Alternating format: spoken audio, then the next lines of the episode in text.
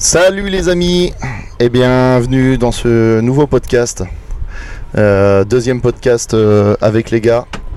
Euh, on est en compagnie de Louis, d'Aurélien comme d'habitude et on a deux, deux guests. On a Maxime de chez Sentinelle et on a Monsieur, Monsieur, Monsieur FD Chauffage. On peut l'applaudir On peut les applaudir, monsieur? Merci, merci les amis. Merci, bienvenue à moi-même. Merci d'être venu. Merci de ta Euh, participation. euh. Yes, Didier, prends un petit micro. Yeah. Euh, alors, on, on- on vient de se faire un petit tour en mer. On est euh, à Montpellier. Louis avait fait une petite organisation sympathique.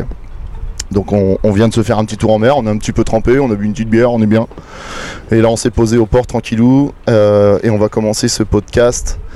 Euh, on va parler quoi aujourd'hui On va parler. euh, eh bien, en fait, euh, on a Didier qui va, qui va se présenter, qui va nous présenter son parcours professionnel. Puisque ce que je disais, euh, il a un parcours hyper intéressant, je trouve. Et on a Max qui est là pour, pour le désembouage. Donc on va parler dans un second temps aussi du, du, du- du désembouage, de, des, enfin, du système. hein, voilà, hein. Produit Sentinelle, exactement. Voilà, c'est produit. et, et, euh, et ça va bien se passer. Bon, on fait un petit jingle.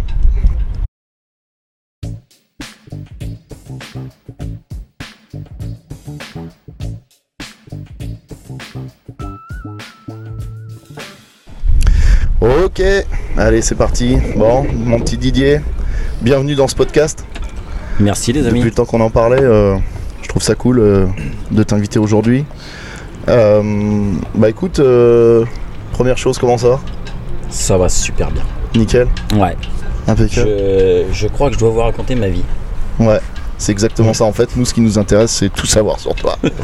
non, mais en fait, euh, je, je trouvais euh, hyper intéressant, et avec les gars, on en a parlé, on trouvait super intéressant de t'inviter parce que euh, tu t'es bien parti sur les réseaux. Tu nous fais des petites stories tous les jours. T'es un petit rayon de soleil pour tout le monde, je trouve. C'est notre souffleur. T'es notre chou-fleur. et, euh, et on trouvait ça, euh, on trouvait ça normal euh, que tu fasses partie de, de ce petit podcast. De rester positif. C'est ça, exactement. Toujours. Donc, du coup, présente-toi. D'accord. Il nous sort un petit papier. Alors, euh, du coup, il nous sort un papier. déconner. Euh, c'est bon, vas-y. pour Aurel. C'est un cadeau pour Aurel. C'est la régule d'URSAF. C'est pour la vanne, mais c'est pour toi quand même. C'est un cadeau. Donc, du coup, On va le laisser lire Aurel parce qu'il a plein de choses à apprendre. d'où que tu viens Comment faire D'où une je viens Alors, euh, moi je viens de Picardie. Ouais. D'une très très belle région. Oh non, comment D'accord. En manque de soleil. Non, c'est pas vrai. mais très belle région. Né, né en Picardie, euh, d'une maman martiniquaise, d'un papa belge. Ça fait un sacré mélange. Euh, je pense que hum, c'est le côté positif Ouais. de mes origines qui ressort tous les jours. Je pense que c'est exactement ça. Ouais. Euh, bon après, euh, dans la vie, on vit beaucoup de choses, Ouais. positives, négatives, et je pense que c'est ce qui nous forge notre caractère dans notre vie de tous les jours, dans dans ce qu'on doit, je dirais, apporter aux autres, à la société. Et puis dans mon caractère, voilà. Je parler du négatif en permanence, ça me gave. Euh, et apporter du positif, déjà pour moi, tous les jours. C'est hyper important, je trouve. Et euh, arrêter de se plaindre aussi, parce que les trois quarts du temps, quand je parle avec des gens, les gens se plaignent. C'est limite fatigant. Et c'est pas mon délire. Alors, né en Picardie, grandi en Picardie, euh, expérience professionnelle, on va en parler. Je Yes, pense. exactement, c'est ça. Ça vous intéresse? Ouais. En fait, en fait euh, moi, ce qui m'a- ce qui m'a plu, c'est qu'en off, quand on, quand on s'est eu euh, les premières fois au téléphone, on a resté quand même bien longtemps. Ouais. Et tu m'as expliqué beaucoup de choses euh, parce que moi aussi, dans mon parcours, j'avais euh, pour ambition de, de changer de région euh, pour la partie, on va dire, personnelle. Ouais. Et, euh, et c'est là où tu as lancé le sujet et tu as commencé à discuter. Tu m'as dit, moi, écoute, euh, j'ai pas passé toute ma vie dans le sud. Parce que là, actuellement, du coup, tu es installé sur. Euh, sur Saint-Martin-de-Croix, un petit village, un grand village entre Salon de Provence et Arles. Et effectivement, je suis arrivé là-bas en 2020. Euh, avec ma femme, euh, ça, nous, ça nous travaillait depuis quelques années, le fait de, de quitter la Picardie. C'est une belle région, hein, mais hum, on manquait de soleil, on manquait de, de ciel bleu. Et puis, euh, bon, on y pensait depuis pas mal d'années. À chaque fois, il y avait un projet, un truc, une modification dans nos vies, machin. On a construit trois maisons, enfin, on a Toi, fait plein de toi- trucs. Toi, toi, du coup, euh, dans ton parcours pro, avant d'être installé euh, donc dans le sud, tu étais, tu as été, Ah, j'étais déjà as- à mon compte. Voilà, tu avais déjà Ouais. une entreprise Ouais. dans le nord. Ouais, ouais, ouais, j'ai été salarié euh, de 2005 à 2015. C'est quoi ton parcours pro de base On va dire, allez, de, de l'école, on va dire jusqu'à euh, Euh, jusqu'avant ton départ de Ah. Alors à l'école, j'ai fait euh, un CAP, bah, je dirais même plus précisément un CQP. À l'époque, le CQP euh, était euh, reconnu par les industries métallurgiques. Donc ça équivalait à un CAP. Et le CQP, euh, j'étais monteur-ajusteur en mécanique de précision. dans l'industrie métallurgique. Donc j'ai travaillé dans une entreprise qui s'appelait à l'époque Marinoni, qui a changé de nom, qui après s'est appelé Edelberg, ensuite Edelberg Harris. On fabriquait des rotatives d'imprimerie. Donc j'étais monteur-ajusteur en atelier. Et après une dizaine d'années, l'entreprise euh, se portait très très mal. Forcément avec le développement d'Internet, bah, on vend moins de journaux. Si on vend moins de journaux, bah, on vend moins de rotatives. Donc la boîte a commencé à aller mal, à couler. Et donc là j'ai un super pote euh, d'enfance, de- d'école, de, lycée, qui m'a dit bah, viens on se casse, euh, on va aller bosser dans le bâtiment. Ouais, je dis ok, mais on va faire quoi dans le bâtiment? Parce qu'à la base on a quand même un métier très technique. Et dans le bâtiment, technique, bâtiment, pour moi ça rimait pas, c'était pas possible. Et, euh, en fait si. Et en fait si il y a plein de métiers techniques dans le bâtiment, sauf que bon ben on peut pas tout savoir. Et à l'époque je le savais pas. Et du coup, ben, je suis parti, j'ai fait un CAP d'installateur sanitaire, un CAP d'installateur thermique. Et je m'ennuyais. Et du coup, je suis parti dans la partie technique du chauffage. Donc, euh, chauffagiste, euh, gaz, fuel. Et je me suis Ce que orienté tu sur fais la actuellement, partie, euh, voilà, ce que je fais actuellement. Donc j'ai été salarié, donc j'ai fait ma reconversion, j'ai été embauché dans une boîte, euh, une petite boîte, euh, une structure d'une dizaine de gars qui a évolué après mon arrivée parce que euh, mon, mon patron de l'époque était très très euh, très très ambitieux. Il avait vraiment envie de, de développer la boîte pour laquelle il était, il avait été nommé gérant. Et on a développé le SAV ensemble. J'ai adoré ces années-là. Ça a été vraiment une belle expérience. Et au bout d'une dizaine d'années, euh, j'ai voulu voler de mes propres ailes. Et donc tu as monté FD Chauffage. Et j'ai monté FD Chauffage. Donc euh, officieusement fin 2015, officiellement début janvier 2016. Ça a démarré sur les chapeaux de roue parce que dans la région où j'étais, ben, j'étais connu. Pas mal. Fuel, gaz. Fuel, gaz et solaire à fluide. Donc solaire à fluide, production d'eau chaude et chauffage. Et je me suis, euh, ouais, je me suis éclaté jusque 2020 où j'ai décidé, bon, en 2019 on avait décidé déjà de quitter la région Picarde. Et ça a été concret parce que la maison, on avait une maison qui s'est vendue sans annonce. Donc on a dû faire une vente longue pour pouvoir quitter la région euh, donc euh, sereinement après l'année scolaire des enfants. Et 2020, donc juillet 2020, on a débarqué dans le sud. J'ai vendu mon carnet de clientèle. Je suis arrivé sans rien. Toi, toi, ce que tu me disais, euh, tu as vendu aussi par le fait que ta vie professionnelle prenait beaucoup plus de temps que ta vie perso Ouais, par rapport à tes enfants. ouais.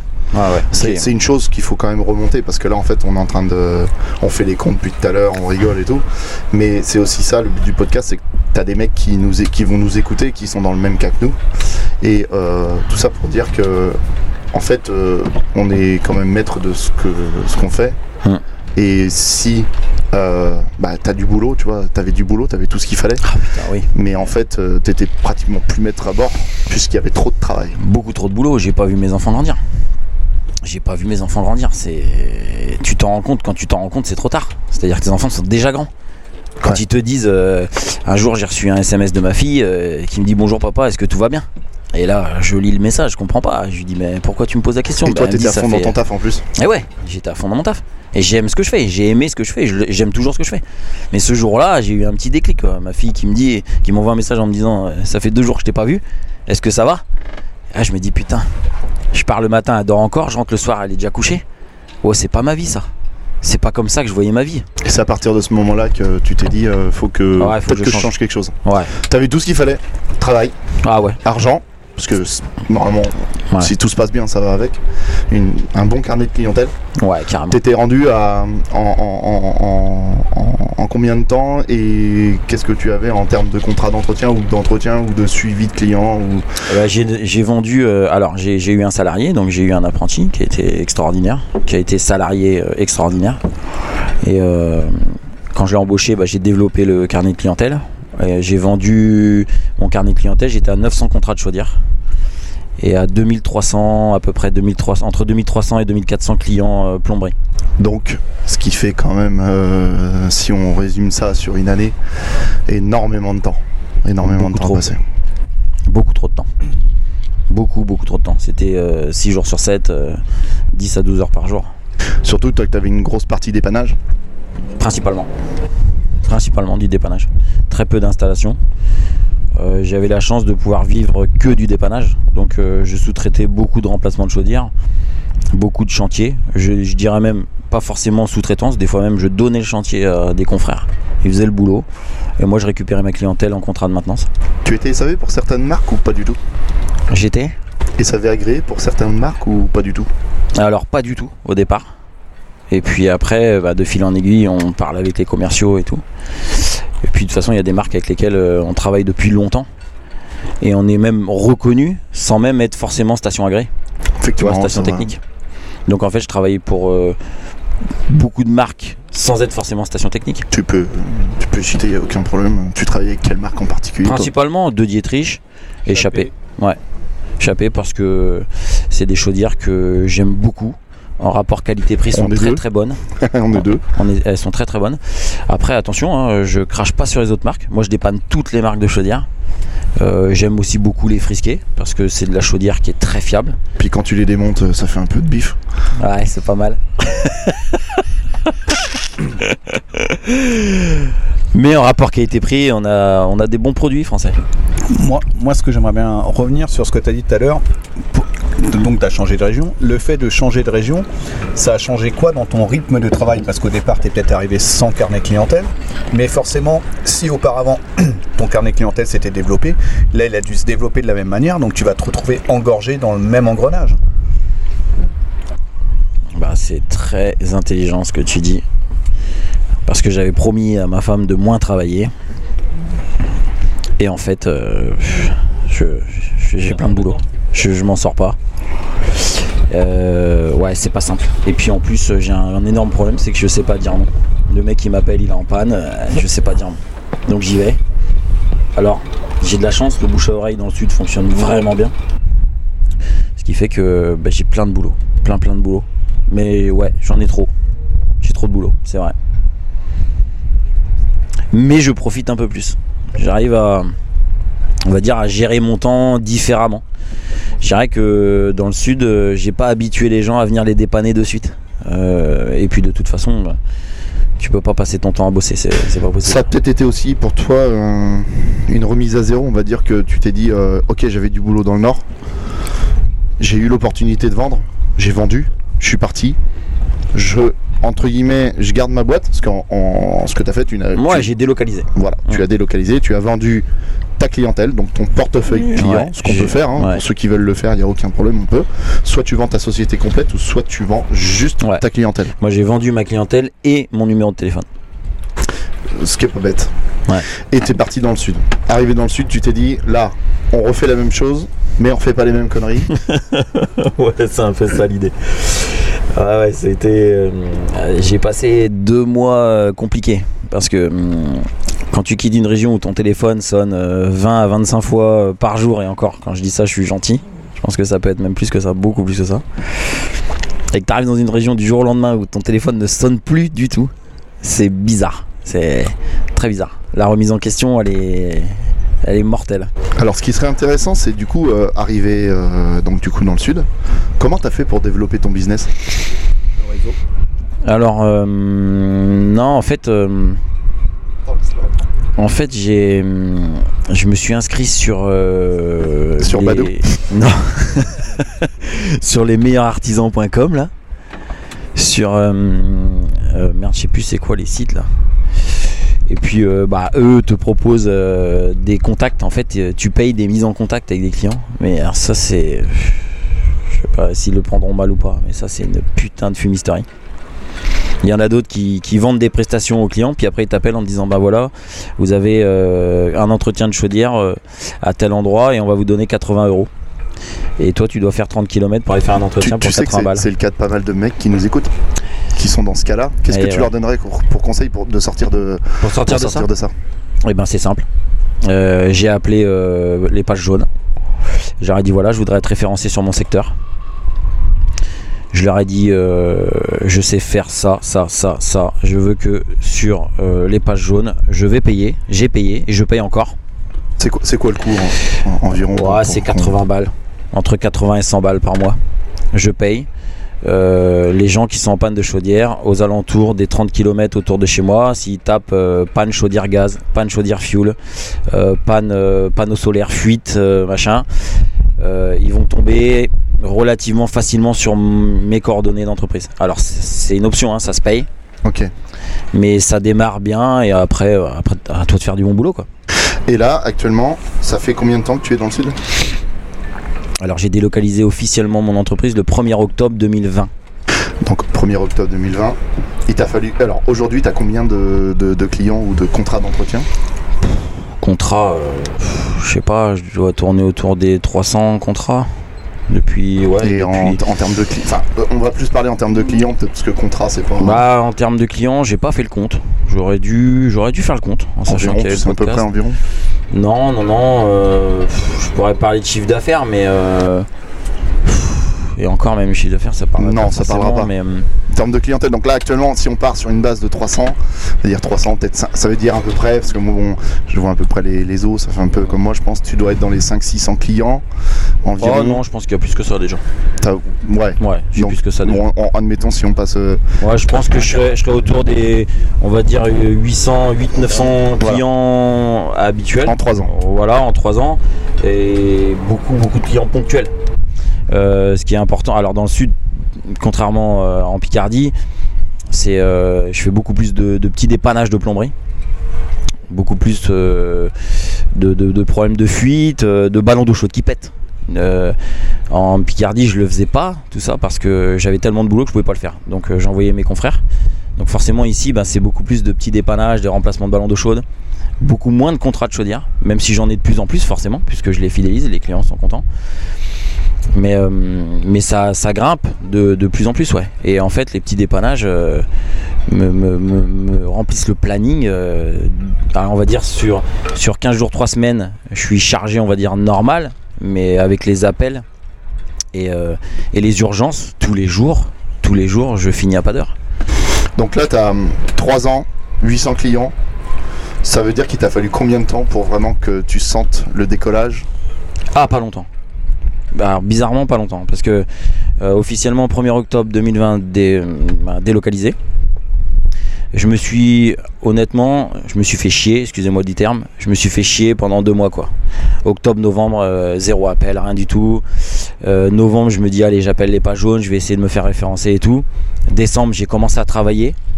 Alors, à mon rythme à moi, à ma façon de travailler, décembre, je me suis fait chier. Mais j'ai quand même commencé à travailler. Et janvier, ça a commencé à décoller. Et depuis février 2021, euh, je cours un peu partout, à droite à gauche. Est-ce que le, le démarrage a pu euh, jouer aussi euh, le fait de te diriger vers les fournisseurs pour essayer de te faire connaître aussi, essayer de parler Ouais. avec d'autres artisans qui peut-être eux ont, ont redirigé, redirigé certains clients vers toi? Parce que le réseau entre artisans est hyper important aussi dans la démarche d'une délocalisation de l'entreprise, je pense. Alors ça, euh, aujourd'hui, je pourrais donner ce conseil-là. Alors que quand moi, je suis arrivé dans les Bouches du Rhône, j'ai pas du tout eu ce réflexe-là. Et j'ai été con. Parce que quand je suis allé me présenter chez, chez CDO, en leur disant voilà, je suis technicien SAV, je fais principalement du SAV, gaz, fuel, machin. Et là, tout de suite, alors que j'étais là depuis plusieurs mois, je me suis pas présenté tout de suite chez CDO, mais là, eux, tout de suite, ont pris ma carte. Et une semaine après, ils m'envoyaient déjà des clients. Tu Et c'est là en fait où j'ai merdé. Parce que en arrivant, en délocalisant en octobre, ça se trouve, j'aurais décollé, j'aurais démarré de suite. Tu sais que c'est le premier truc que j'ai fait moi quand j'ai monté ma boîte. C'est ouais. Alors, et- et c'est pas euh, pour dire j'ai les. Non, ah, par réflexe. je me suis dit, Pareil. pareil, je me suis dit, par où je vais commencer? Bah par les distries, parce que c'est eux qui vont m'amener, euh, qui vont m'amener, euh, on va dire, euh, à rencontrer du monde. Ouais. J'ai perdu du temps, j'ai bouffé de l'argent, mais aujourd'hui, il n'y a pas à chier quoi. Aujourd'hui, euh, je suis présent, les gars me connaissent et, euh, et c'est ça aussi qui m'a donné beaucoup de travail. Ouais, moi aussi, mais j'ai merdé. Et moi, je vais vous raconter comment j'ai commencé réellement. En fait, j'ai oublié cette étape-là parce que l'année 2020, il y a eu les confinements. Oui. Et euh, donc, bah, confinement, euh, je me dis, bon, euh, pff, de toute façon, j'arrive dans la région. T'as chanté sur Instagram euh, pendant que les gens ils se faisaient chier, t'as fait des réels. Eh, vous allez rire, je connaissais pas du tout Instagram. Moi, je suis un jeune sur les réseaux. je fais pas mon âge, les gars, mais je suis vieux quand même. mais quand je suis arrivé dans la région, j'ai fait faire des flyers au petit imprimeur du coin. J'ai fait faire 5000 flyers. Parce que j'ai. En fait, je me suis dit 5000 flyers. J'arrive dans un bled, on est 14 000. Je me dis 5000 flyers, c'est pas déconnant. Je vais aller tranquillement faire les boîtes aux lettres. Et en fait, ça marche pas du tout.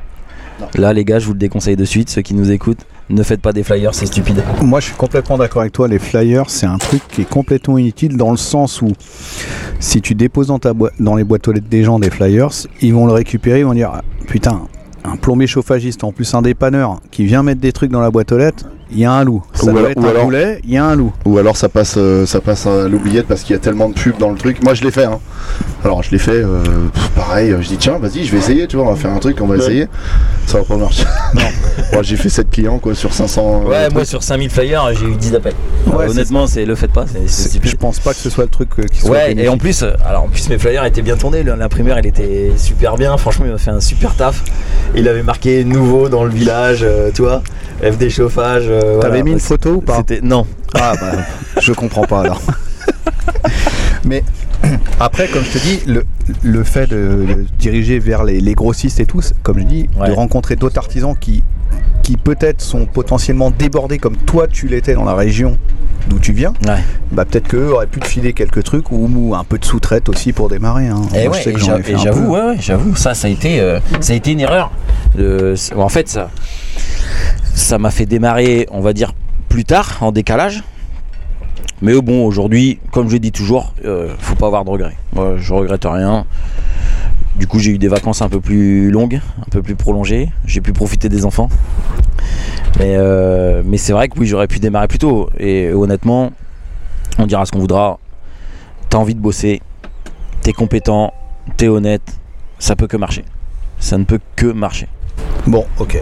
Et maintenant, aujourd'hui, ta discipline principale, du coup, c'est tout ce qui est entretien et SAV et petite plomberie, mais surtout calé sur tout ce qui va être dépannage, chaudière, Ah gaz, ouais. fuel. Ouais. Ça, c'est Ouais. ton dada. Ouais, ça c'est mon dada. Et ça, je le maîtrise et ça, je m'éclate. Et qu'est-ce qui t'a qu'est-ce qui t'a poussé à te diriger vraiment euh, vers la, le technicien de maintenance en fait? Plus que Hum, je pense que c'est plombier mon premier chauffagiste. Ah bon, c'est mon premier métier. Alors comme ma mère, elle dit toujours, euh, depuis que je suis petit, il faut que je démonte le truc pour savoir comment ça marche. Et je le remonte et ça marche, tu vois. C'est la vérité. Je démonte, et je comprends comment ça marche et je remonte. Et en fait, depuis tout petit, j'étais petit, je, je réparais les vélos de mes grands frères. Après, ils ont grandi, ben, je réparais les mobilettes. Et après, ben, j'ai grandi, moi, et je réparais la bagnole de ma mère. Et donc j'ai fini ben, dans la mécanique. Et de la mécanique, j'ai fini dans la plomberie de chauffage, je m'ennuyais. Et j'ai voulu la partie, euh, voilà, la partie technique. Et je m'éclate. Vraiment, je m'éclate. Ah, donc la, ouais, la partie technique. Et donc du coup, pour toi, ça va nous permettre après de dériver légèrement. Pour toi, en tant que technicien de maintenance sur euh, une installation de chauffage, pour toi, un désembouage est-il utile? Très utile et nécessaire. Et nécessaire au bon fonctionnement d'une installation et d'une chaudière. Bien sûr que c'est nécessaire. Et je dirais même, au bout de quelques années, obligatoire. Comment tu veux, euh, comment tu veux avoir un bon fonctionnement d'un chauffage central euh, sans, avoir euh, une bonne circulation du fluide, un bon échange de calories. Ça, euh, non, c'est le désembouage. Je trouve que c'est un petit peu pris un petit peu trop à la légère. Moi, avant qu'on bascule sur, sur le désembouage, j'avais une question. Aujourd'hui, tu nous dis que tu fais du fuel, du gaz. Comment tu vois l'avenir euh, là-dessus moi et Louis, on fait que du frigo. C'est-à-dire que actuellement, euh, bon, bah, l'État fait que on nous demande euh, beaucoup de basculer euh, sur euh, de la clim, de la PAC. Comment tu vois l'avenir, toi, euh, sur euh, euh, ton secteur Euh, Qu'est-ce que tu penses? Est-ce que euh, ça va rester? Est-ce que euh, ça va changer? Comment tu vois les choses? Moi, je suis serein. Euh, moi, j'ai rien contre les clims, j'ai rien contre les packs. Sauf que, bah, les clims, tu veux faire du froid dans des régions, chaudes, c'est bien. Euh, tu veux avoir du confort dans ta maison, c'est top. La clim, je suis pour. La pompe à chaleur, c'est bien, mais c'est pas adapté à toutes les maisons, à toutes les habitations. Et, euh, et je, voilà, tu as des, endroits où tu as, une maison qui est pas adaptée du tout à une pompe à chaleur, qui a besoin de fuel parce que t'as pas le gaz naturel. Euh, on a encore de belles années devant nous. Est-ce que tu as vu euh, depuis, parce que on va dire quand même que l'engouement de la pompe à chaleur depuis deux ans est en poupe, c'est-à-dire qu'on on est en train de multiplier les chiffres tous les ans. Et ça, pour moi, jusqu'à d'ici 10 ans, on va vraiment évoluer là-dessus. Est-ce que toi, dans ton, dans ta clientèle, tu, comme, euh, comme le mec qui livre le fuel tous les ans, il se rend compte que bah, perd des clients entre guillemets parce qu'ils ont changé leur système de chauffage? Est-ce que toi, tu as ce ressenti-là? Est-ce que toi, tu le vois? Honnêtement, non. Non, non. Honnêtement, je. Alors après, moi je suis encore en plein développement en termes d'entretien et de dépannage de chaudière. Alors, euh, ouais, effectivement, euh, j'ai plus de demandes. Alors, est-ce que c'est la région qui veut ça? J'ai plus de demandes euh, de SAV sur euh, de la clim et de la PAC qu'avant, c'est certain. Moi, j'en fais pas. Donc, euh, je, les, je les bascule sur un, sur un confrère qui fait que ça. Mais non, non, mon, mon, chiffre et mon développement d'entretien de dépannage gaz fuel est, est toujours en évolution. Non, franchement, moi, pour moi, de mon côté, ça va bien. Je pense que, du côté du gaz et du fuel, on a encore de belles années. Euh, d'ailleurs, ils ont sorti le, biofuel, que tu as dû, t'as dû entendre parler d'ailleurs. Ouais, effectivement, ouais, c'est vrai. ouais. Biofuel, euh, ça fait, euh, on va dire que ça fait trois ans maintenant qu'on parle du biofuel. Est-ce que tu, toi, Exactement. du coup, dans ton secteur, tu vois déjà euh, des arrivées de biofuel? Ah oui, oui, oui. j'ai déjà des livraisons de biofuel. On a un fournisseur principal sur Arles qui, qui livre pas mal de, de clients autour de chez moi et qui tourne déjà au biofuel. Et, ça Et- tourne bien. Et il me semble aussi que, il y a pas longtemps, t'étais chez. Avoir besoin de formation pour, pour bosser là-dessus. Mais euh, c'est pareil, je pense que c'est c'est aussi euh, c'est un, c'est un bel avenir en perspective, je pense, pour la chaudière gaz euh, et la chaudière gaz hydrogène, ouais, effectivement.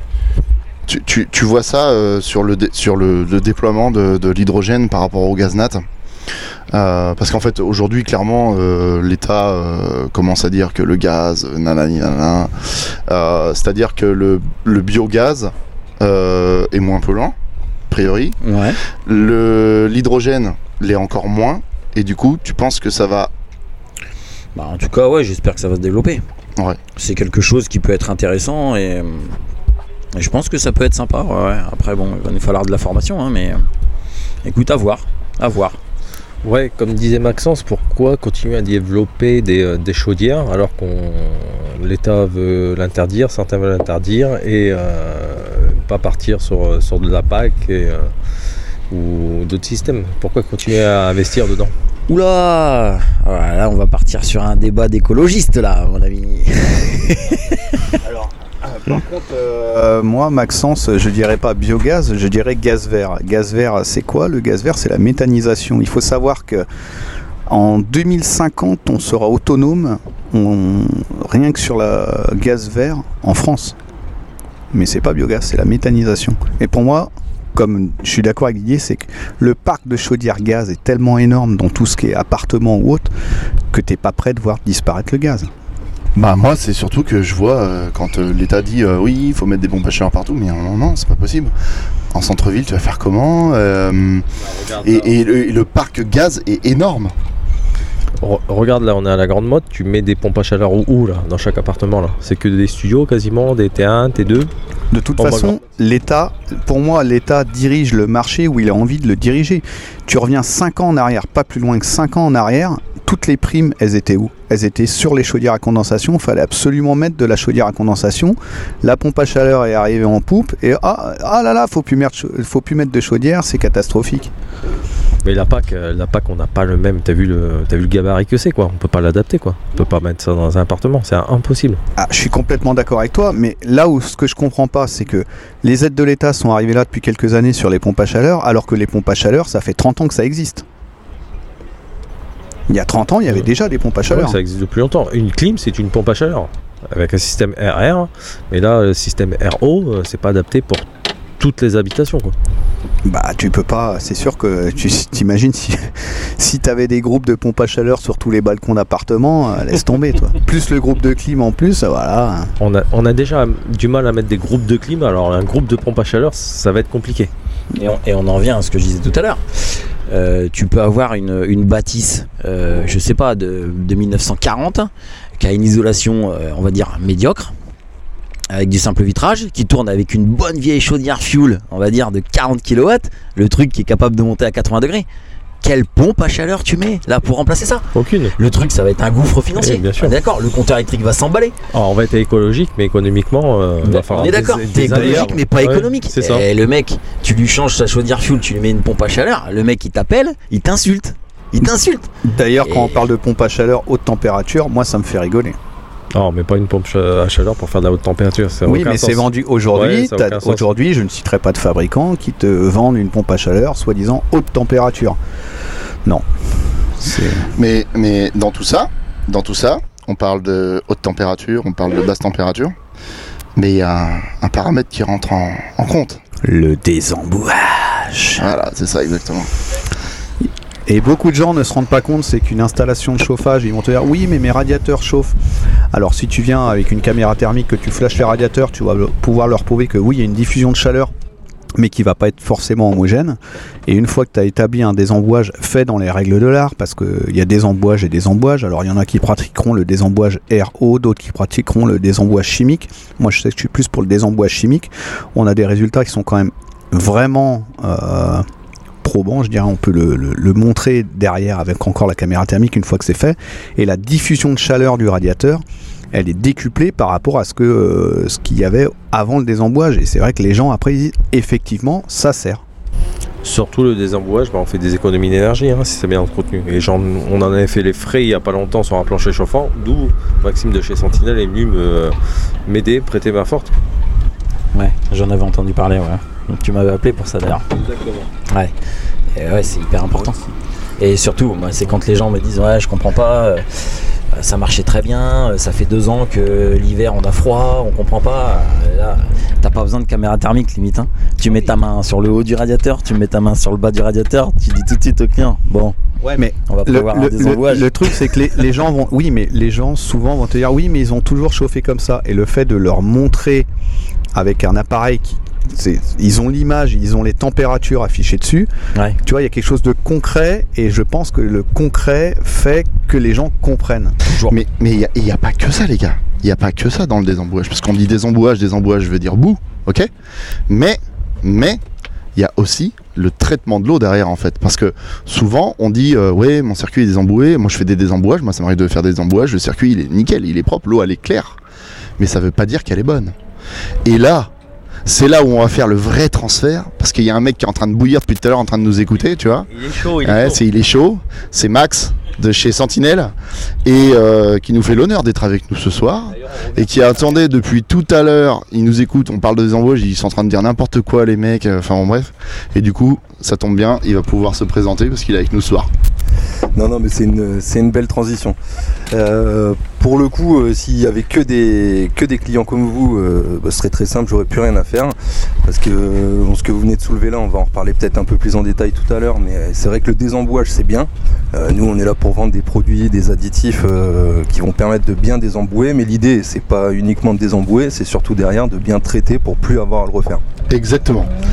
Et c'est là où on va passer sur la transition du désembouage. Voilà. Et Et, du tu coup, vas pouvoir déjà dire bonsoir il va à tout le pouvoir monde se présenter. Et te présenter. Qu'est-ce que tu fais? D'où tu viens? Qu'est-ce que tu as fait pour euh, travailler chez Sentinelle? Et, euh, et c'est parti pour toi. Eh ben bonsoir à tous, petit aparté maintenant fini. Donc euh, moi au niveau du parcours il est un petit peu différent. Euh, C'est-à-dire que bon je suis aussi un Picard euh, qui est parti en exode comme Didier, comme Louis. Tu serais pas de Soissons par hasard Et si je suis né à Soissons, Ah. comme euh, beaucoup de gens dans le désembouage d'ailleurs.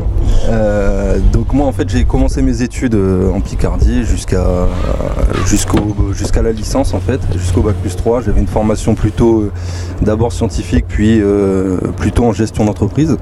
Donc rien à voir avec le désembouage à la base. Et en 2013, je suis descendu dans le sud. Et en descendant dans le sud, eh ben, il fallait que je trouve euh, la suite de mes études et que je trouve une entreprise euh, pour m'accompagner et, financer un petit peu mon master parce que ça coûte très cher. Donc euh, quand je suis arrivé dans le sud, ben, j'ai fait du porte-à-porte, un peu comme Didier quand il est arrivé dans le sud. J'ai fait 200 entreprises en déplacement, aller donner mon CV partout. Et euh, j'ai contacté des, directement des directeurs d'entreprise sur internet. Donc j'ai un peu cherché euh, vraiment partout et c'est un gros hasard qui a fait que Sentinelle recrutait au même moment. Et j'ai pu rentrer chez eux mais en apprentissage. Et, et du coup, c'est un master en quoi que tu as fait? C'est pas un master en bastion hein? Alors c'est pas un master en bastion, ni un master en désembouage parce que ça n'existe était, pas. elle était très bonne celle-là. Non, non, non. En fait, euh, moi rien à voir. Le master c'était en stratégie de communication et de marketing. Donc c'est aider les entreprises à, à savoir au mieux possible comment toucher le client et lui vendre un produit. Chose qui m'intéresse pas du tout. Mais bon, c'est ce que tu fais un peu aujourd'hui, non? Pas vraiment en fait, euh, j'essaye de concentrer mon boulot moi sur tout ce qui est autre que la vente. Même si euh, je suis commercial hein, clairement. Après là, euh, là ce soir moi je suis pas là, euh, j'ai pas ma casquette sentinelle euh, de conquérant. De toute façon, c'est pas le but. Nous, c'est c'était ça. pour que tu donnes ton expérience sur euh, un sujet particulier et on n'est pas là pour promouvoir une marque. Exactement. Encore une fois, comme je disais dans mes stories euh, pas plus tard qu'hier, euh, Max s'est pré- s'est dit les gars, euh, moi j'ai envie de venir avec vous, euh, partager mon expérience.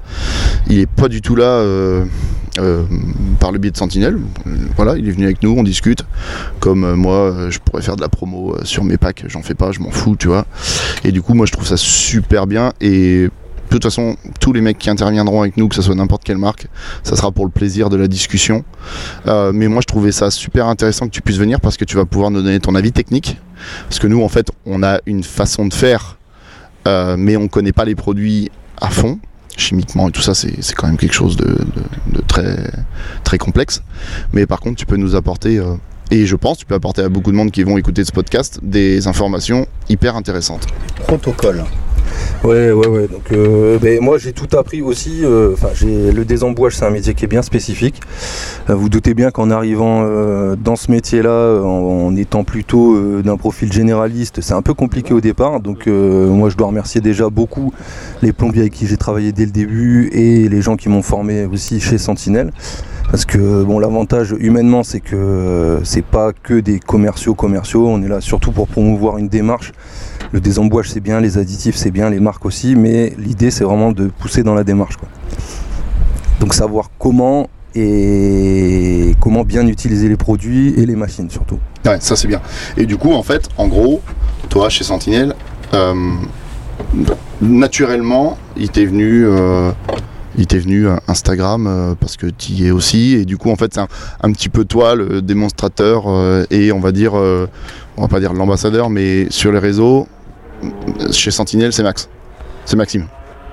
Alors en fait, euh, bah, c'était anecdotique Sentinelle, euh, Instagram pour moi, pardon. C'est que euh, pendant le confinement, vous en parliez tout à l'heure, euh, nous on était bloqués à la maison. Donc pour un, pour un commercial, un fabricant, un formateur, n'importe qui qui passe sa vie sur la route, être bloqué à la maison, c'est c'est une expérience. Donc euh, faire que des mails, ça m'a ça m'a vite gonflé là pour la faire simple. Et je me suis créé un Instagram, le petit désemboueur, à cette occasion-là donc qui n'était pas du tout promu par Sentinelle, c'était vraiment une initiative personnelle.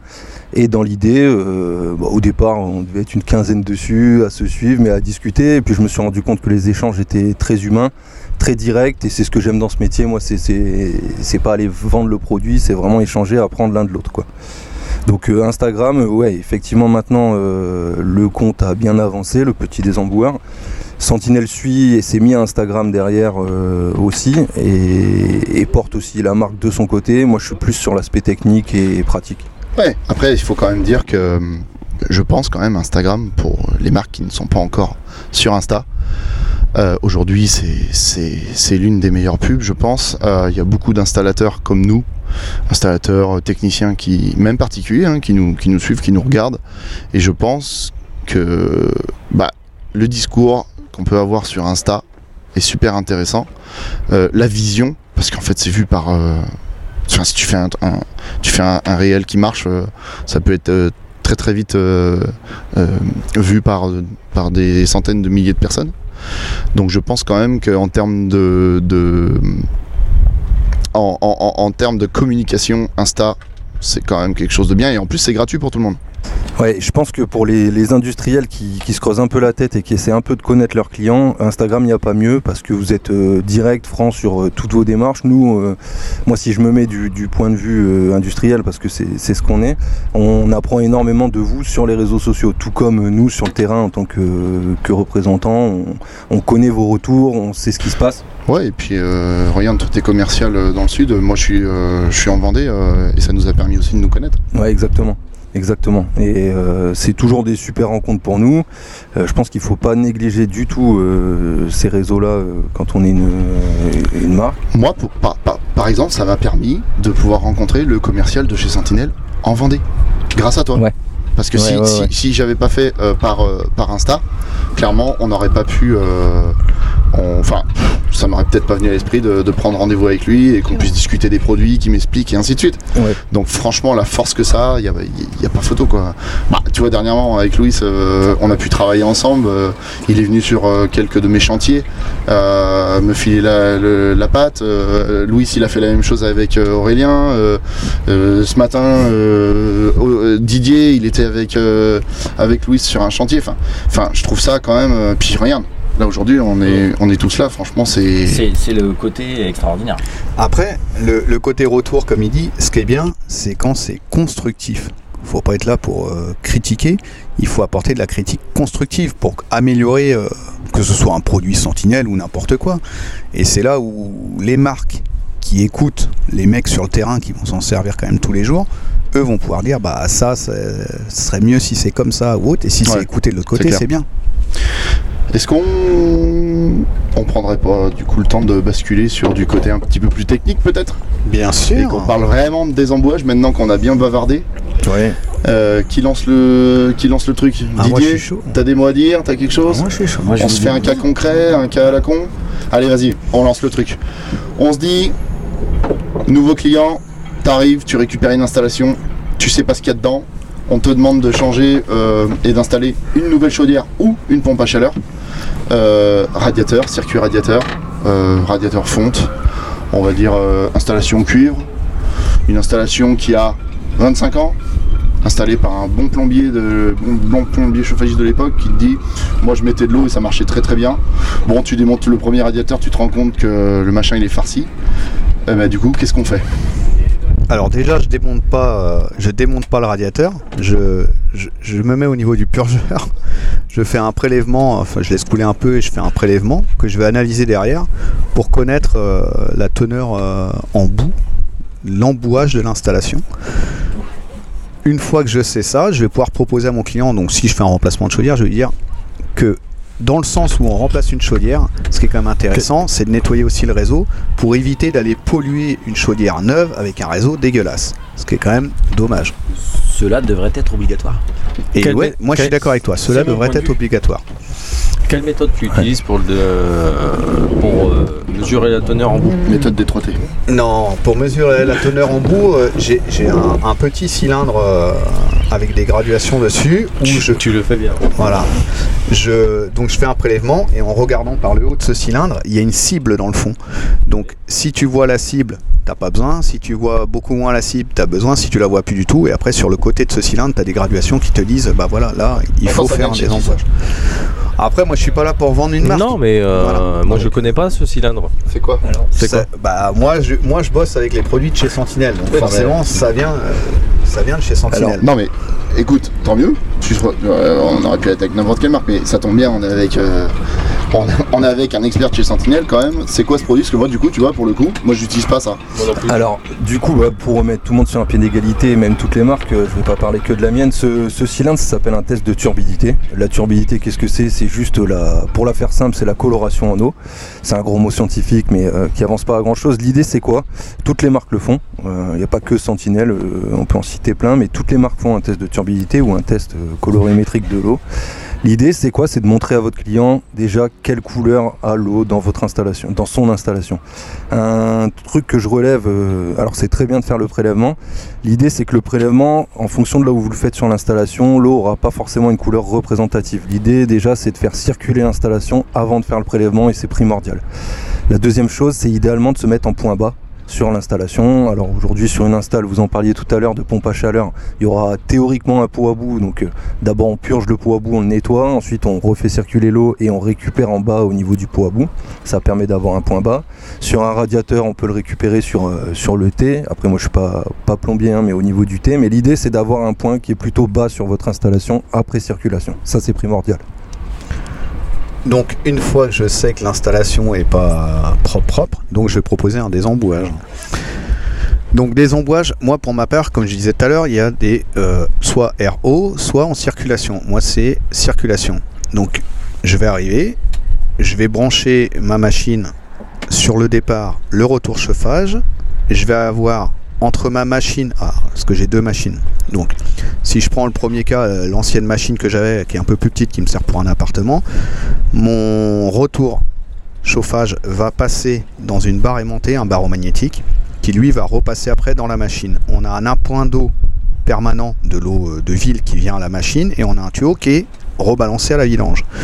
Une fois qu'on a branché cette machine, on va passer sur le mode rinçage. Donc toi, tu utilises, pour parler clairement, tu utilises une machine Sentinelle. Alors, encore une fois, toi tu utilises une machine. oui, moi, tu pourrais moi- faire avec une machine moi, REM solaire ou autre. Moi Enfin, j'utilise voilà. par exemple une machine REMS et aussi une machine de chez Virax. Donc euh, voilà, il n'y a pas de. Non, C'est ta façon de Moi, fonctionner. le avec seul avantage que j'ai trouvé euh, chez Sentinelle, déjà, c'est parce que je connais euh, cette marque depuis une bonne quinzaine d'années. Et l'avantage que je trouve, c'est qu'ils ont évolué au fur et à mesure du temps, parce que je les ai connus euh, avant d'être rouges. Les machines Sentinelle, elles étaient bleues, euh, claires, elles étaient blanches, enfin voilà. Mais ils ont toujours évolué dans le sens où aujourd'hui, quand tu prends une machine chez eux, t'as pas besoin de t'embêter à rajouter un bypass, un machin, un truc, tout est sur ta machine. Bref, ça c'est un détail euh, technique. Donc une fois que tu as fait ça, que tu as branché ta machine et tout, la première opération, ça va être de passer en mode rinçage. Ce que beaucoup de mecs ne font pas forcément, c'est qu'ils vont balancer du produit et on des embouts. Mais là, ça sert à rien. Donc le mode rinçage, on va faire élément par élément. Donc si c'est des radiateurs, on va faire radiateur par radiateur. Si c'est un plancher chauffant, on va faire boucle par boucle. On va mettre donc un apport d'eau continu dans la machine et ça va rejeter à l'égout de l'autre côté. Donc toutes les impuretés du réseau, elles vont dégager en mode rinçage. Une fois qu'on a fait toutes les boucles, que l'eau est plus ou moins claire, là on va injecter un produit et on va mettre le système en circulation.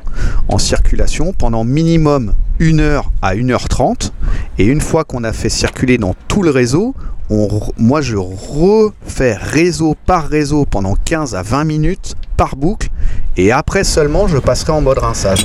Alors, juste, ouais, ouais, très bien sur la démarche, euh, bah, elle est parfaite la tienne. Euh, dans l'idée, euh, c'est exactement ce que tu as dit. D'abord, on fait un rinçage. C'est parce qu'il a été bien formé, c'est ça. Ouais, il a un bon, un bon commercial, tiens donc. Non, dans l'idée, un des embouages, euh, alors pompe RO, pompe euh, à haut débit, peu importe, moi, il n'y a, pas de- y a pas de mieux ou de moins bien. L'idée, c'est de partir avec la méthode qui vous plaît le plus, quoi qu'il arrive. Euh, nous, la note, donc c'est du haut débit, c'est de la basse pression. On va d'abord rincer l'installation, comme l'a dit Aurélien. Ensuite, on fait circuler le produit. tout- toute vanne et tout, enfin, et tout radiateur ouvert ou toute euh, boucle de plancher ouverte, 20 minutes suffisent. On peut laisser tourner une heure à une heure et demie comme euh, le fait Aurélien, qui peut le plus, peut le moins. Mais 20 minutes suffisent minimum avec du X 800 chez nous ou équivalent chez nos confrères. Et ensuite, on va fermer tous les radiateurs ou toutes les boucles, sauf un ou une. Et on les fait 5 à 10 minutes dans chaque sens, un par un.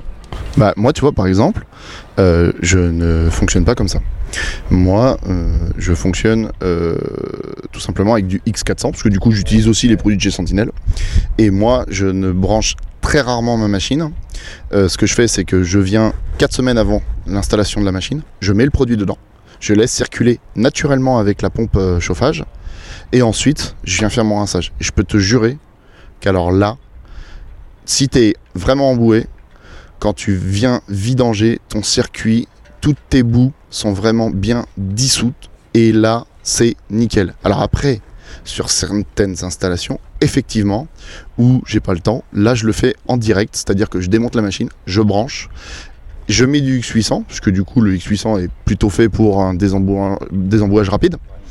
Et là, euh, voilà. Mais moi, ma méthode, je préfère travailler euh, sur du long terme. Alors moi j'ai- j'aime très bien ta méthode également. Euh, je l'utilise aussi cette méthode pour certains désembouages quand on me fait intervenir euh, pour des problèmes récurrents. Euh, Moi je l'aime moins. Alors sa méthode c'est euh, ce que moi j'appelle le désembouage passif, c'est-à-dire qu'on met du X400 ou un équivalent chez nos confrères bien sûr. Euh, L'idée c'est que c'est des produits qui vont le X400 à la différence du 800 qui est notre désembouant rapide, lui il va être capable de travailler pendant longtemps Euh, et de le faire tourner pendant un mois, ça va permettre au produit d'aller petit à petit un peu dans tout le circuit et d'aller euh, mettre en suspension toutes les boues et les disperser. On va pas les dissoudre, on va les disperser. Mais dans ce, cas-là, il n'y a aucun problème. Ça marche très bien et c'est aussi fait pour ça.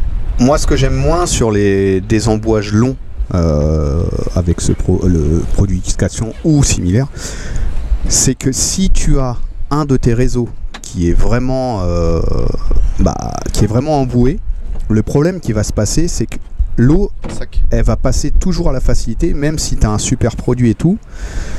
Tu vas pas obtenir, je pense, un désembouage vraiment euh, optimal. Et euh, Max, tu me dis si je me trompe. hein. Non, non, Mais l'avantage de faire boucle par boucle, tu vas vraiment travailler sur, euh, sur le réseau qui va être, euh, qui va être vraiment, vraiment bouché.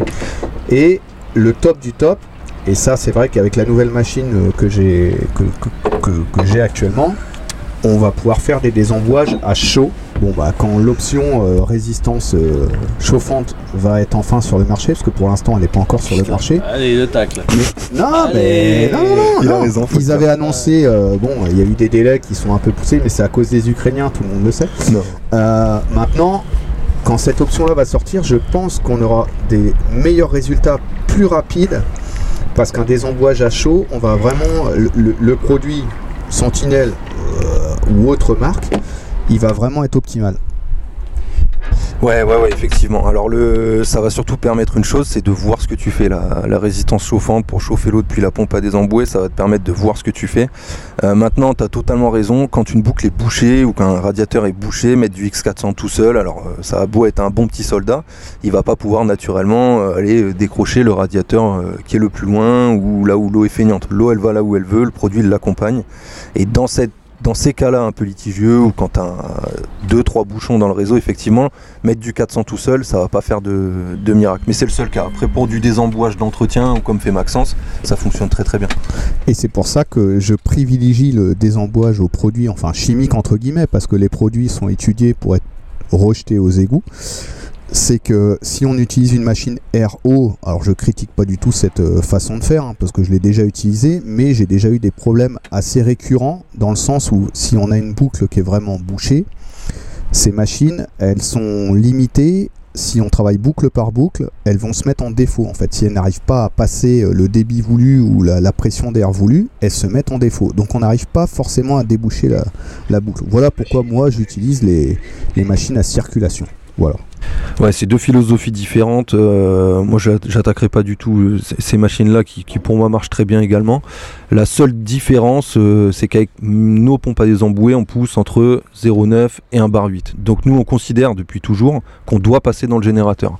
Et si tu veux mettre de la chaleur dans le désembouage, enfin faire chauffer l'installation dans le désembouage, nous, on a toujours, enfin, de manière générale, on peut déjà le faire quand on se raccorde en série à la chaudière et qu'on respecte le sens de circulation du circuit, aucun problème pour mettre votre chaudière en température de consigne à 50 et faire chauffer l'eau avec le produit déjà aujourd'hui. La résistance chauffante permettra de le faire indépendamment et de se, sortir un peu directement de la chaudière pour pouvoir le faire depuis la machine. C'est juste une autre démarche. Donc ce que tu es en train de me dire, c'est qu'on peut effectuer un désembouage avec la chaudière en route si on reste dans le même sens de circulation. Ouais, ouais, totalement. Alors après, moi, je suis ni chauffagiste ni plombier, euh, faut le rappeler, hein, mais euh, moi, j'ai toujours procédé comme ça sur les désembouages que je fais. Euh, J'en ai bouffé beaucoup et ça m'a toujours permis de voir ce que je faisais parce qu'aujourd'hui, si je fais un désembouage, je peux juste vérifier un peu le débit que j'ai depuis ma machine, mais je travaille à l'aveugle. En fait, je travaille dans le circuit. L'idée de faire chauffer ta chaudière, c'est que tu fermes tous tes radiateurs sauf un. Bah, si le radiateur chauffe pas dès le départ, c'est que- qu'il y a un- bouchon quelque part. Et petit à petit, avec le produit, en circulant dans un sens, ensuite en coupant la machine, en circulant dans l'autre sens, dans l'autre sens, je vais aller décrocher un peu ce, bouchon. C'est ce qu'on avait fait avec Louis euh, sur la pompe à chaleur là par exemple. Bah, moi je sais que j'ai jamais, jamais procédé avec euh, pompe à chaleur ou chaudière en route dans le sens de circulation euh, pour pas. De toute façon, il y a des clapets anti-retour et des choses comme ça qui peuvent aussi euh, bloquer. Moi je sais que ce que je fais pour voir si j'ai une bonne circulation ou autre, c'est qu'à partir du moment où, j'ai l'impression que ma pompe euh, pousse un peu dans le vide, dans ces cas-là, je me mets en mode vidange et je me rends compte si j'ai un débit qui va sortir à l'égout ou pas. Et si tu veux pas perdre de produit, quand tu, ça c'est une astuce euh, que tout le monde ne connaît pas, euh, mais qui est simple. Vous vous mettez en mode vidange avec votre pompe à désembouer et vous mettez votre vidange dans le bac de la pompe à désembouer, que ce soit la mienne ou une autre, ça fonctionnera de la même manière. Alors ça, c'est pas con parce que tu vois, c'est vrai que ça, je, je le faisais même pas. Par contre, si vous voulez pas vous faire chier aussi pour vidanger votre machine, vous pouvez aussi prendre une petite pompe euh, d'une marque bleue euh, que vous balancez euh, parce que la machine elle est super, mais pour la vider, c'est bien le bordel. Mais moi, c'est l'astuce d'ailleurs que je t'avais donnée Exactement. c'est vrai que c'est pas mal pour vider la machine. Exactement. Il y a une contrainte, moi je le dis euh, clairement, là je suis pas là en tant que sentinelle, hein, je suis là en tant que, que Maxime hein, qui en fait du désembouage comme vous euh, pour former les gens. La contrainte euh, de certaines pompes à désembouer, c'est que vider le fond de la cuve c'est difficile et quand vous êtes au septième étage dans un appartement, qu'il faut redescendre les sept étages pour vidanger la machine dehors, c'est galère. C'est d'ailleurs pour ça que je te dis qu'avec la petite pompe, moi je m'en fous, hein, je peux citer une marque, hein, je m'en fous, hein, c'est ma petite pompe de ma bâche Deer Blue que je balance dedans et c'est vrai que là du coup tu arrives à vider complètement la machine et t'évites de foutre de l'eau partout et tout. C'est vrai que c'est ça pourrait être une autre pompe hein, de chez Wish où tu branches la visseuse dessus, on s'en fout. Mais c'est vrai que là, la, dernière petite amélioration qui serait à faire, ce serait peut-être euh, d'avoir une petite pompe intégrée euh, d'aquarium ou autre qui rejetterait euh, pour pouvoir la déplacer facilement. Oh là Ouais, ouais, ouais, effectivement, nous on a déjà fait remonter ça. Maintenant, après, on a des, des directions et techniques et financières. On pousse pour avoir le plus de facilité possible sur ces machines. Euh, maintenant, il y a toujours des limites euh, qui, sont plutôt les limites financières là-dessus. Donc pour l'instant, on n'a pas ça. Peut-être un jour. Ouais. Et, et, et de changer la boîte euh, de transport, euh, parce qu'avec la nouvelle machine, il n'y a plus de boîte. Mais sinon, c'est du très bon matos. hein. Voilà. Ah, il me lâche pas l'enfoiré. il me lâche pas. C'est un malade. Tiens, Didier, toi justement, tu as une autre approche sur des embouages qui est intéressante aussi. Et bah, je te laisse la, la raconter. Ah, moi, pff, à mon approche, moi, moi c'est que j'ai quitté une machine. J'ai acheté une machine de chez Rems. Euh, j'ai mis, euh, j'ai mis un T, j'ai mis un clapet anti-retour. Euh, moi, je fais euh, un désembouage. Je fais d'abord un, rinçage hydrodynamique. En fait, à l'eau claire, je, balance à l'égout. Et une fois que j'ai fait un gros rinçage hydrodynamique, là, je balance du produit, Sentinelle ou autre, peu importe la marque. Euh, je fais tourner et boucle par boucle, Je précise que peu importe, la liaison ne se fait pas, mais c'est peu importe, peu importe. Euh, et- J'en veux plus de lui, je n'en peux plus. et oui, et, et la question, c'est pourquoi cette liaison? On va partir en plein débat philosophique. Oui, ça, ça va finir comme ça. Mais en fait, une fois que j'ai fait ça, donc je fais donc mon fameux système boucle par boucle. Et, euh, donc moi, le petit quittage que j'ai fait sur ma machine, c'est que j'ai mis un T, un clapet anti-retour, et je balance mon compresseur. Et alors moi, je vous explique les gars, je prends des risques euh, de dingue sur mes installs, parce que je balance 8 barres de pression quand ça fonctionne pas bien. Et je vous assure que j'arrive à tout déboucher. Et, ça fonctionne vraiment bien. Alors, effectivement, on a tous une manière et une façon de faire, que- qu'elle soit bonne ou mauvaise. Je pense que quand elle est mauvaise, on s'en rend vite compte. Euh, Quand on fait des conneries, c'est pareil, on s'en rend vite compte. Alors, moi, jusqu'à aujourd'hui, ça fonctionne vraiment bien.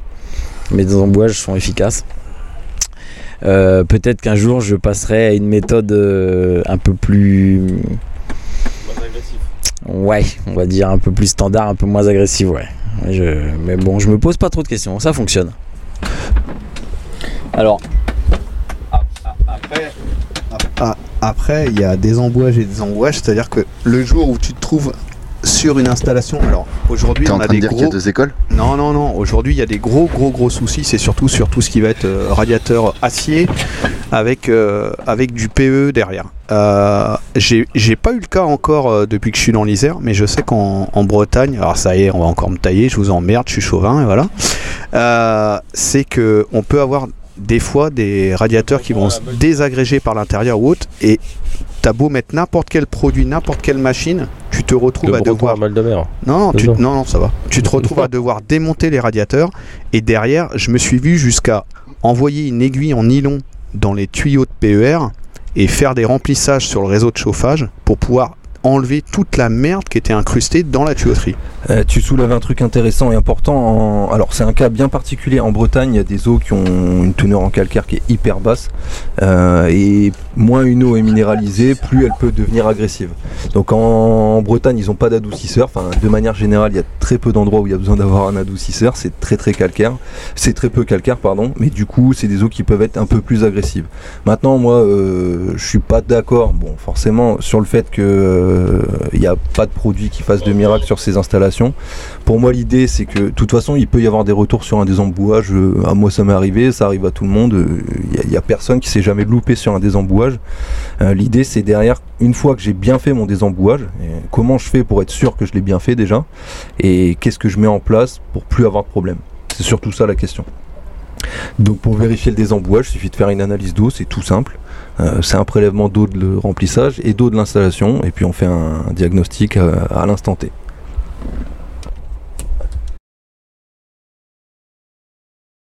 Bon, il avait coupé tous les micros, c'est pas grave. Non, mais c'est sûr que, comme tu dis, suivant les régions et suivant les endroits, euh, le désembouage, ça va pas être forcément de la même manière. Mais après, quand tu es obligé de démonter. Mais après, ça peut pas forcément en Bretagne. hein. Désembouage euh, chez un client, euh, 7 boucles de plancher chauffant parfaites. Il y avait 12 radiateurs. J'ai passé deux jours et demi là-bas. Parce que le problème, c'est que les radiateurs étaient raccordés avec des modules en H dans le milieu du radiateur. Et dans ces cas-là, tu peux faire tout ce que tu veux radiateur par radiateur. Si le radiateur est emboué à mort, en fait, la circulation, c'est ce que je disais tout à l'heure, la flotte, elle va passer au plus simple. Donc, elle va rentrer dans le radiateur, elle va pas réussir à passer dans tout le radiateur, elle repart dans le module en H. Qu'est-ce qui se passe dans ces cas-là? Bah, C'est pas compliqué. hein. Tu démontes radiateur par radiateur, tu les mets sur des tréteaux dehors et tu es obligé d'envoyer une pression d'eau pour vraiment rincer ton radiateur. Moi, je veux pas dire, mais euh, pour un mec qui voulait couper le micro à Didier, Il parle beaucoup. il, Ah, parle, il parle beaucoup quand même. Ouais, le- ouais, je suis comme le brochet, moi je suis plus fort en gueule qu'en queue. Euh, le, le désembouage, c'est quelque chose qui. Enfin, je sais. moi, pour moi, le désembouage, en fait, c'est un sujet qui me plaît particulièrement parce que déjà, c'est un- quelque chose que j'aime bien faire et c'est Mais surtout. tu sais que le dernier, C'est surtout qu'il y a beaucoup de personnes qui le réalisent pas de la bonne manière et ça m'emmerde de, de savoir qu'il y a des gens qui vont payer des prestations de service sur ce genre de, de, enfin, d'exécution sur l'installation et qui derrière ils vont te rappeler pour, ah ça chauffe pas et toi tu reproposes un désembouage ouais mais j'en ai déjà fait un. Et du coup t'en refais un. Ça fonctionne mais les gens ils se sont pris deux pilules quoi. Et Ouais, non, mais tu, tu dis ça, parce que ça te passionne, mais le dernier sujet, ça te passionne aussi. On, est, on a été obligé de t'arrêter. c'était quoi la galette bretonne? Non, la dernière fois, on parlait de des produits d'entretien. Je sais plus de quoi. Le dernier podcast de quoi il parlait, mais on a été obligé de te couper. On a été obligé de te couper. ouais. Didier tiens prends le relais Non, on va, on va, deman- on va demander à Louis aussi. hein, Ouais, peut-être. parce que il parle beaucoup, euh, Fouettardos là. Mais... mais Louis aussi, il a une langue. ils ont essayé de me faire un tour de bateau pour me rendre malade mais il y avait de la bière à l'arrivée alors forcément Déjà, euh, déjà, on, a, on- on a essayé de le semer avec l'horaire, mais il est, quand même- il est venu en avance, cet enfoiré. Ouais, Louis, t'as une expérience dans le désembouage. Toi, c'était quoi ta méthode Ah, à la moi, base tout se passe toujours super bien, nickel. Quand j'arrive sur les clients, déjà croissant, café, nickel. Euh, C'est jamais, c'est jamais euh, bouché. Non, je déconne. Voilà, moi. euh, T'as eu une ma petite expé- expérience ouais, pas longtemps de- Expérience, mise en service de la PAC novembre, je crois. Donc nickel, ajout des produits euh, additifs. Bon, je fournissais pas le matériel, donc euh, je sais même plus ce que euh, ce qu'on a mis dedans. Ce qui a été fourni, ça a été calculé par un, par, euh, par fournisseur, tout ça, donc on a mis dedans. J'y suis retourné au mois de janvier pour y mettre euh, un circulateur de chez Grande Fosse où j'ai fait une petite vidéo, donc si vous l'avez pas vu, je vous invite à aller la voir, allez, un petit coup de pub. Placement de produit. Voilà. Et donc on a démonté, j'ai coupé une partie de. Donc j'ai coupé le- la tuyauterie pour mettre en place la pompe. Donc l'eau a été nickel, elle a été, euh, a été super propre, clair. Et le client m'a rappelé un mois et demi après, peut-être, deux mois, grand max, et en me disant bah la PAC s'est arrêtée, code erreur 356 Maxence, c'est ça que je me trompe pas? 369. 369, donc défaut débit. Et quand je me suis rendu sur place le soir même, je crois ou le lendemain, je sais plus, j'avais un débit de 4 litres par minute, ce qui est vraiment euh, ridicule. Donc j'avais fait le, euh, bah, matin un désembouage, j'ai sorti là des emboueuses, là j'ai sorti une merde mais phénoménale. J'y suis retourné le lendemain parce qu'il y en avait tellement pareil, une grosse merde sortie. Mais j'ai récupéré un débit de 9-10 litres minute qui est retombé à 9. Et après, euh, avec deux boucles totalement bouchées, et impossible à déboucher. Et donc j'ai pris divers avis. Donc à un moment j'ai appelé euh, bah, quelqu'un, un, professionnel, quelqu'un qui est du métier. Donc euh, Max. Et vous voyez pas, mais Fouet il fait. Non, C'est vraiment un con ce mec. Il pensait que t'allais le nommer. Et euh...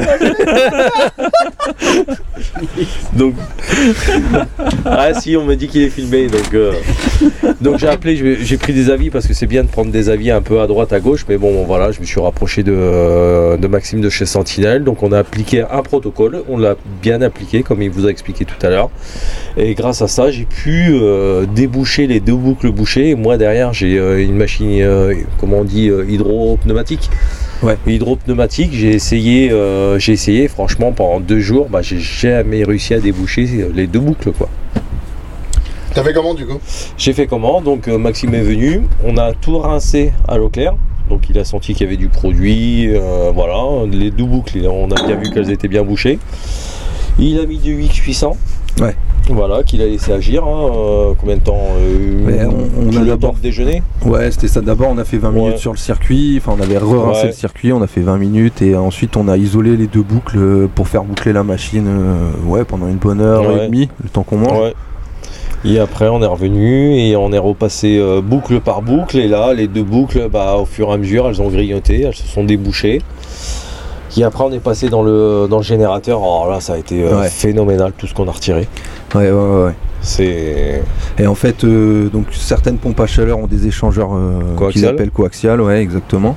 Euh, néanmoins, bah, c'est des zones qui font un peu décantation aussi. Enfin, ça, je sais pas Ça si fait techniquement. décantation, Ouais. effectivement. ouais. Voilà, ça, parce que ça c'est pas mon, mon métier, mais effectivement dedans ça faisait un peu peau à bout. Donc euh, quand on a bouclé dessus, et c'est pour moi primordial C'est de, le but de la machine, c'est Voilà. le but de l'échangeur coaxial.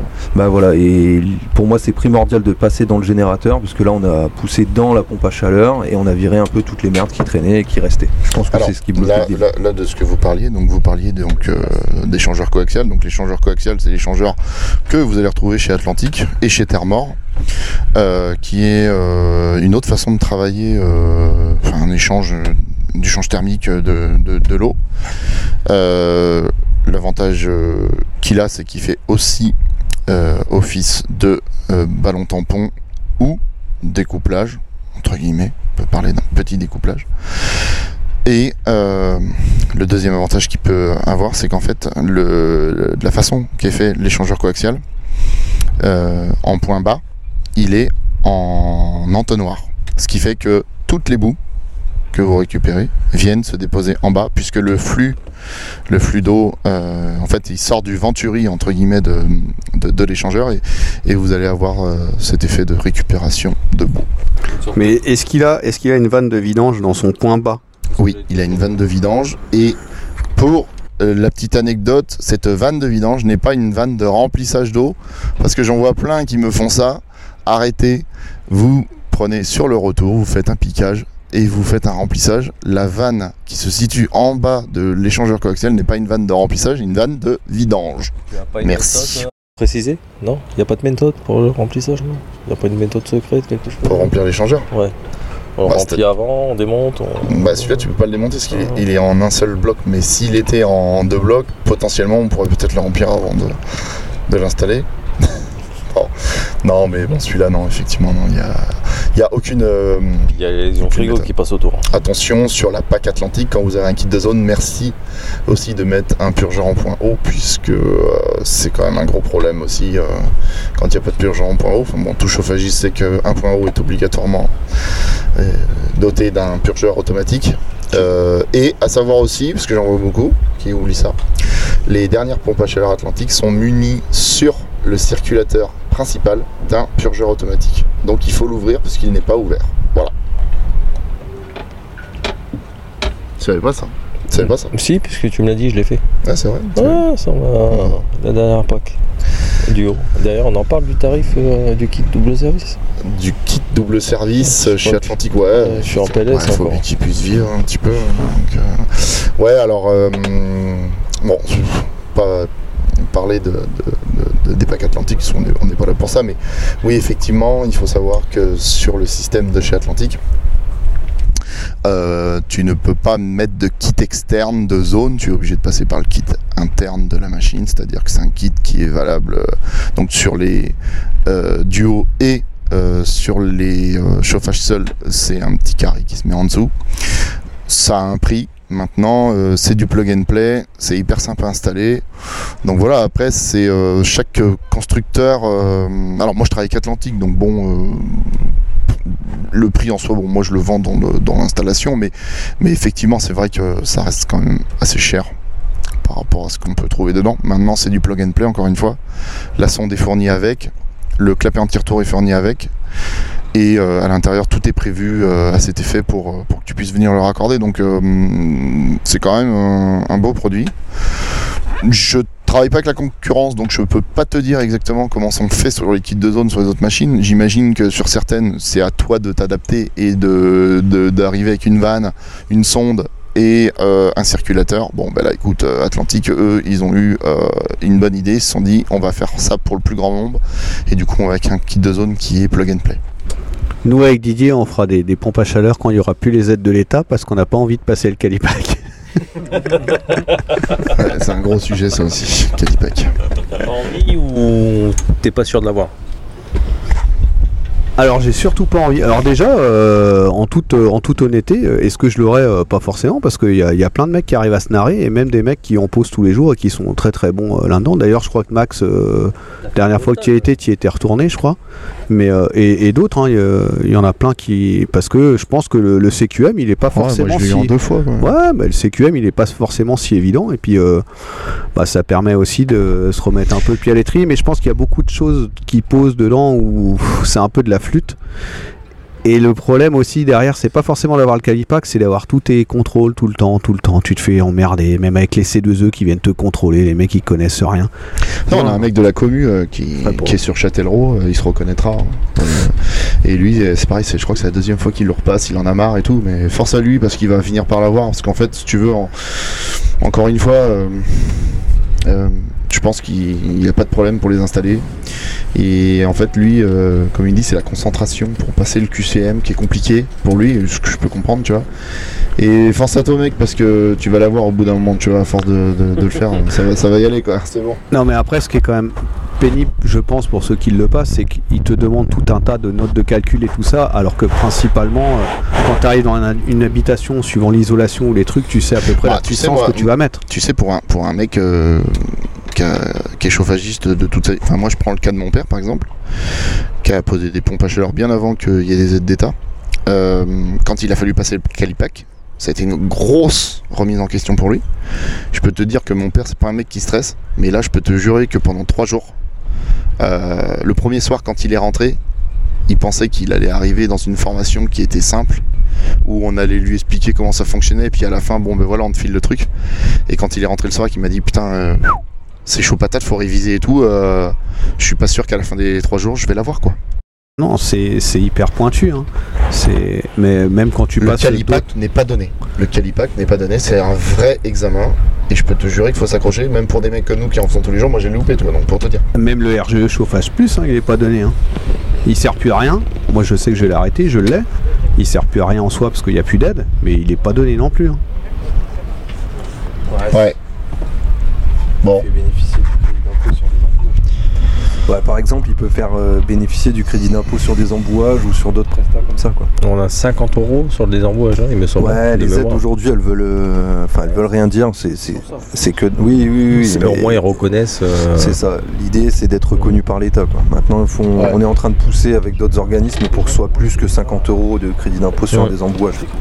Surtout qu'on fait des économies d'énergie. Ouais. Bon. Bon, Sur ce, les gars, je pense qu'on est rendu au bout du podcast. Merci. on a Ce perdu fut Didier un déjà. grand, grand plaisir. euh, Ouais. ouais, Didier est debout. Il n'a pas été assis de la soirée. C'est là où on voit le punch du mec. Euh, bah écoutez, les gars, en tout cas, euh, moi je voulais vous dire que c'était euh, c'était super cool d'avoir euh, participé. Max, merci beaucoup à toi d'être venu. Didier, merci frérot. Merci à vous surtout. C'était euh, Ce fut un grand plaisir, les amis. C'était un bel échange. Euh, sur ce, le podcast sera disponible. Enfin, de toute façon, les mecs qui vont l'écouter, donc euh, sur toutes les plateformes. Dans de deux mois, comme d'hab. Non, non, non. Tu verras bien que la semaine prochaine, euh, ça va passer. Prochain podcast, on va se retrouver sur euh, Artibat. Artibat, c'est à Rennes, donc c'est euh, au mois d'octobre. Je sais pas qui c'est qu'il y aura, mais il y aura du beau monde. Sur ce, messieurs, passez une agréable soirée et bon vent. On est au bord de la côte, on peut dire bon vent, non? Pour un breton. Retour malade. Allez, Non, il n'y a plus de houle. Allez, merci Salut. à tous. salut tout le monde. Ciao. Ciao.